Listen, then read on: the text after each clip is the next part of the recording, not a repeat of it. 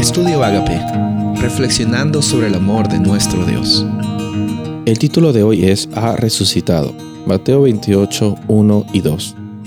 Pasado el día de reposo al amanecer del primer día de la semana, vinieron María Magdalena y la otra María a ver el sepulcro.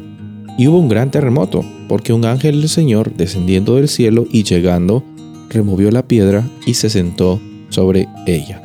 Muchos de nosotros conocemos esta historia. ¿Cómo es que tanto fue el esfuerzo de los sacerdotes y los fariseos al insistir para que se selle esta tumba? Pero finalmente ocurrió después del tercer día, así como Jesús lo había predicho, así como les había dicho sus discípulos para que tengan esperanza, vino un ángel, un terremoto grande sucedió y finalmente encontramos que esa piedra que estaba sellada con fuerzas humanas fue fácilmente movida por la fuerza divina. A veces con nuestras propias fuerzas intentamos solucionar los problemas, pero solamente Dios y su poder nos pueden ayudar para sobrellevar las circunstancias difíciles que estamos viviendo. Encontramos que la tumba también llega a estar vacía cuando María se encuentra allí. El ángel habla con María y la otra María, las dos Marías que estaban presentes allí, y le dice, mira, no está aquí, Jesús ha resucitado como había dicho. Es hermoso saber de que Jesús había resucitado en primer lugar y en segundo lugar que estas mujeres fueron temprano, quizás con la esperanza de estar con Él o quizás con un corazón abrumado, pero recibieron esperanza.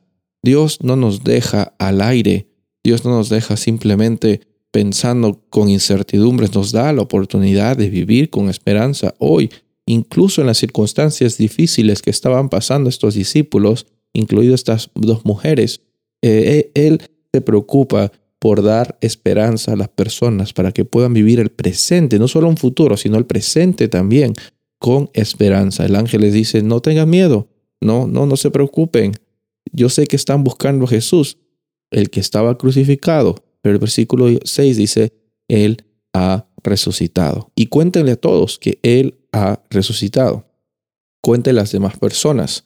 Y ellas se llenaron de gozo en ese momento porque sabían que como Jesús había predicho, Él cumplió.